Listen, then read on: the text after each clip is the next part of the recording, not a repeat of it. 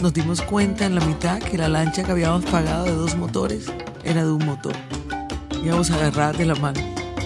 Pues pensamos que nos íbamos a quedar ahí ahogadas en la mitad del río. Caracol Podcast presenta Lo que cuenta el caldero con la chef Leonor Espinosa. La comilona de la pelazón.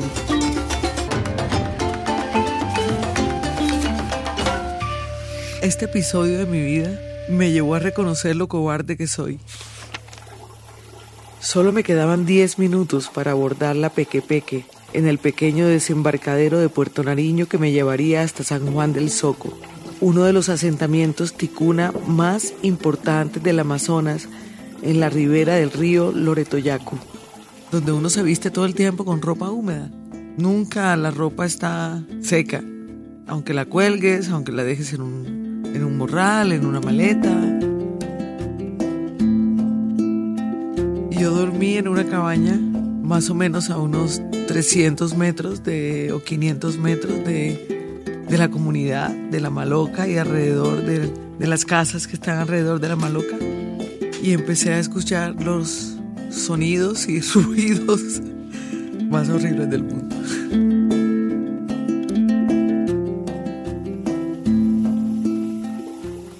Mi hija Laura, antes de embarcarse en el rápido que la llevaría de regreso a Leticia, me entregó una lista de tareas que debía diligenciar y revisó las cosas infaltables que tenía que llevar. Repelente, foco de mano y agua eran los más indispensables y nosotros habíamos pasado, antes de llegar aquí, a San Juan del Soco, un momento muy particular con mi hija Laura, porque estábamos cruzando la frontera hacia Perú. Para mí era la parte más ancha del río y se vino un aguacero bárbaro. Y la lancha, nos dimos cuenta en la mitad que la lancha que habíamos pagado de dos motores era de un motor íbamos a agarrar de la mano. Pensábamos que nos íbamos a quedar ahí ahogadas en la mitad del río, porque la lancha, el aguacero era tal, la corriente era tan fuerte que el motor no daba. Corríamos el riesgo que el motor se apagara o que nos hundiéramos, porque nos tocaba a todos sacar con unas tacitas el agua que se le metía. El viaje duró tres horas. Pronuncié pocas palabras sorprendida por los innumerables mitos y leyendas que Pablo, mi guía culinario, narraba acerca de una serpiente de 50 metros que habitaba el río. Finalmente, la pequeña canoa motorizada se detuvo. No podía despegarme del asiento de madera. Las piernas habían adormecido y debía escalar por unos peldaños de madera cubiertos de barro hacia el caserío. La lluvia no ayudaba, por supuesto, pero no, no se veía orilla por ningún lado. Era como un extenso mar. Pero era río, claro, el color cambia. Ya no son tonos grises, azulosos, como en el mar, sino son cafés. El color del río, el color de, de la selva de lejos, yo creo que se refleja en el cielo. Mi viaje tenía como objetivo socializar con líderes comunitarios los laboratorios gastronómicos que mi fundación ofrecería, con el fin de sensibilizarlos a reconocer y valorar su patrimonio tradicional culinario. Me recibió la señora Juliana, una abuela de 70 años, 1.50 metros de estatura y una sonrisa mientras desplegaba atenciones. De inmediato nos dirigimos a su casa. Era la hora del almuerzo y entramos directamente a la cocina ubicada en la parte trasera donde un fogón de leña era el componente básico para ahumar, zancochar, asar y guisar. La cúrcuma o el azafrán o el guisador criollo es el ingrediente básico del guiso amazónico. Si nos damos cuenta, la cocina colombiana se compone en un principio de guisos. y el guiso va, va variándose de acuerdo al territorio, a la geografía, a las necesidades de esos territorios, a lo que produce la tierra. El guiso del Pacífico es más parecido a la salsa ata africana. Es un sofrito, el de los afrocolombianos, es un sofrito. Se sofríe el tomate, la cebolla con el achote.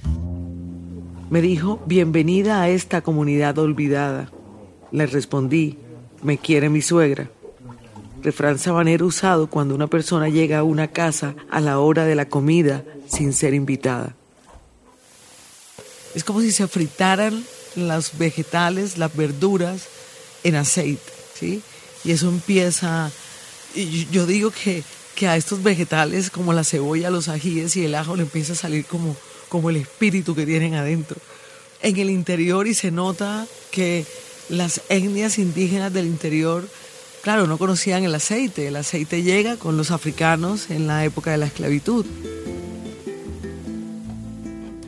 ese guiso del tomate, cebolla y ajo resume la trietnia, resume el aporte europeo, el aporte indígena y el aporte africano. Entonces, claro, este, esta preparación, que es la base de toda la cocina colombiana, va variando. En el Amazonas usan cebolla, tomate y el azafrán criollo y la chicoria. Todo eso se pica se sofríe y es lo que le ponen a las preparaciones. Caminó hacia el fogón y empezó a poner encima de una mesa larga patarasca de mojojoy, un gusano que vive dentro de la palma bacaba o mil pesos, al que rellenan con pescado sazonado con azafrán criollo, cúrcuma y ají dulce, envueltos en una hoja de plátano y asados al fuego hacia el interior del país ya no se sofríe. Básicamente que el tomate, la cebolla y los ajíes se guisan, mas no se sofríen. Es, el mismo hogao. Es el mismo hogao que acá le llaman hogao. Y le llaman hogao porque se ahogan los ingredientes. No se sofríen. esa, es, esa es la diferencia. Se ahogan en sus propios jugos se cocinan, pero no se permite que ese espíritu que tienen adentro salgan totalmente. También sirvió tacacho, unas bolitas de puré de plátano cocido, luego machacado y salteado con el guiso amazónico a base de los ajíes dulces, la cebolla y el azafrán criollo, que se conoce como cúrcuma. Pensé que era casi igual al cabeza de gato, ese que se cocina en la sabana de Sucre, Córdoba y Bolívar, que es el mismo plátano machucado. Sirvió jugo de coconá, una fruta cítrica parecida al lulo, oriunda de la región. Dieron las cinco de la tarde. A esa hora el sol comenzó a ocultarse, las gallinas a recogerse encima de los árboles y por medio de las escaleras chuecas vi mujeres y niños caminar hacia sus chozas construidas en madera. A las seis, la señora Juliana y su hijo me acompañaron a la cabaña que me habían asignado justo a dos metros del río. Mi cama era de madera, con una colchoneta de espuma y encima colgaba un toldo sujetado con pitas amarradas al techo y a los marcos de la ventana. La luz provenía de una mini planta que solo la prendían dos horas al día. Encendí la vela a eso de las ocho y treinta de la noche, pensando que en pocos minutos quedaría arrullada por el sonido de la selva. Una vez se consumió la esperma y quedé a oscuras, comenzó la pesadilla.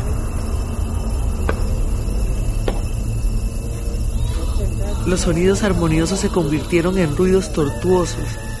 La alucinación que tuve fue peor a la que produce una toma de yagé con la conciencia sucia.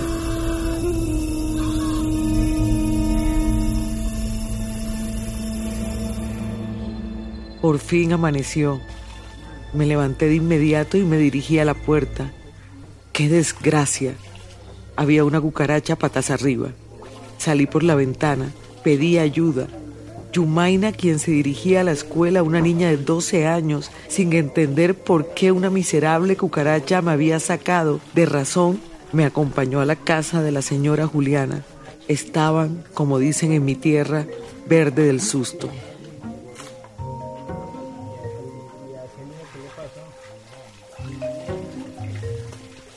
La abuela me invitó a desayunar un caldo de cucha. Las cuchas, uy, cuando vi esas cuchas no lo podía creer. Era la primera vez que veía un, pez prehistórico. Imagínense que tiene forma de bagre. ¿Sí? Tiene barbas, eh, perdón, como pelos, como si fuera una barba. Su caparazón es muy dura y es pancho, es muy prehistórico y habita allí en las cuevitas, en los alrededores, en las orillas de los ríos. Hacen unas cuevitas y ahí desoban, viven entre el, entre el agua y la tierra. Pero si tiene una carne por dentro absolutamente exquisita, es un manjar. Me dijo mientras me lo servía, eso es para que tome fuerzas y ponga a su marido contento una vez regrese a Bogotá. Caldo de cucha. El caldo de cucha se prepara con cebolla roja grande, con tomates rojos, con ajíes dulces amazónicos que tienen un sabor particular. Son como unos pimentones pequeños. El guisador o la cúrcuma, que es la misma azafrán, que le llaman ellos, y ajíes picantes. Entonces en una olla de agua hirviendo ponen las cuchas se adicionan la cebolla en trozos, los ajíes, el pimentón y la sal. Qué gran lío romper el cascarón, pero una vez logrado descubrí una suculenta carne de color salmón. Confieso que pensé en no comerla. Y aparte en una sartén se sofríe la cebolla, el tomate, el guisador o azafrán, el pimentón y los ajíes dulces finamente picados con un poco de aceite caliente. Una vez está el guiso, se vierte en la olla y se cocina tapado por 40 minutos. Y para servir, se retiran las cuchas del caldo. Lo ideal para mí, si pensaría en cómo lo evolucionaría, le sacaría la suave eh, carne que tiene adentro y la serviría con cilantro cimarrón que ellos le llaman achicoria. Mientras desayunábamos, le hablé de los ruidos nocturnos. Me contó que se trataba del llamado a la pelazón, un ritual indígena propio de los ticuna, a través del cual se presenta al adolescente socialmente como mujer habilidosa, apta para la vida en familia, trabajo en la chagra y oficio artesanal. La preparación de la joven se inicia con la llegada del primer periodo menstrual. El ritual consiste en encerrarla en una caseta tejida con hojas o corteza de palma e incomunicada con el exterior por un periodo de un año o más. Durante todo este tiempo, la adolescente encerrada no debe ser vista ni por un diminuto rayo de sol. Tiene una dieta especial y dedica el tiempo a aprender las tradiciones como tejer. El día del ritual, la niña es embriagada y sometida al doloroso acto de la pelazón, que consiste en arrancarle el cabello a mechones hasta dejarla calva, para luego cubrirle la cabeza con una manta. Luego, en un acto de purificación, es llevada a una quebrada o un río cercano donde es arrojada. Según la tradición, el joven que primero la toque se convertirá en su compañero permanente y será acogida con la nueva familia hasta alcanzar la vida adulta cuando será apta para la procreación. Como es común de nuestros nativos, no hay fiesta o ritual sin comilona. La fiesta dura hasta que aguante el último se ofrecen bebidas estimulantes utilizando la fermentación de la yuca. Además, aprovisionan toda clase de productos resultados de la caza y de la pesca, en cantidad suficiente para dar a comer a toda la comunidad, así como a los invitados de otras etnias por espacio de varios días. Durante la fiesta también se consume el ambil, que es una especie de nicotina estimulante y productos de la hoja de coca con la que elaboran un polvillo conocido como mambe. El azafrán que se da en otros continentes, Europa o de otros países, es sumamente costoso, porque realmente hay que sembrar mucho para sacar poca cantidad. Y eso es lo que lo vuelve costoso, aparte de los cuidados. El azafrán de los ticunas es el mismo cúrcuma. Uno pensaría que la cúrcuma la usan los asiáticos, sobre todo los indios. Terminé extasiada de tomar el caldo. De inmediato la señora Juliana me preguntó, ¿le gustó? Me gustó más el cuento. Seguido me sirvió chivé, una bebida caliente que preparó con azaí, la fruta prodigiosa y fariña. A la hora de la despedida, la complaciente abuela me obsequió un manojo de cuchas recién pescadas, ají amazónico ahumado, fariña, la que se prepara con yuca rallada y posteriormente secada en un gran horno de barro, y tucupí. Un picante a base de la fermentación del jugo de la yuca amarga, ajíes y hormigas arrieras. A mi regreso a Puerto Nariño, una vez abandoné el bote, caminé hacia el pueblo. Llevaba un morral a mis espaldas, en la mano izquierda sujetaba el atado de cuchas y en la otra una bolsa de plástico repleta de botellas de vidrio en las cuales estaba enfrascado el ají ahumado y una garrafa de plástico donde había puesto el tucupí. Mi cuerpo estaba invadido de picadas de mosquitos. Los miserables insectos habían hecho caso omiso al repelente. El calor era invasivo y el sol golpeaba mi espalda. Aún así, avancé oronda hacia el hotel. Al caminar, observé miradas maliciosas de los hombres. Al día siguiente, Jairo, un líder comunitario, me recogió en el hotel. Mientras desayunábamos, me contó que todos sus amigos habían hecho comentarios acerca de las cuchas que cargaba. Claro, recordé la frase de la abuela Juliana sobre el afrodisíaco pez. Al fin y al cabo, soñar no cuesta nada, le respondí. Claro, los hombres creo que me miraban con morbosidad.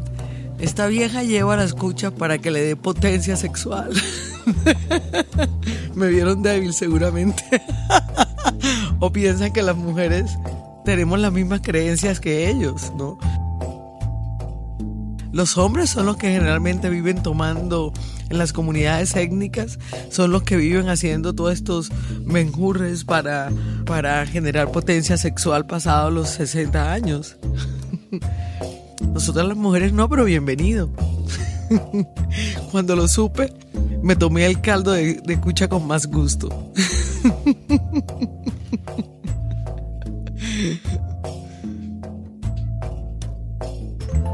Soy Leonor Espinosa y esto es Lo que cuenta el caldero. Un podcast de Funleo y de Caracol Podcast.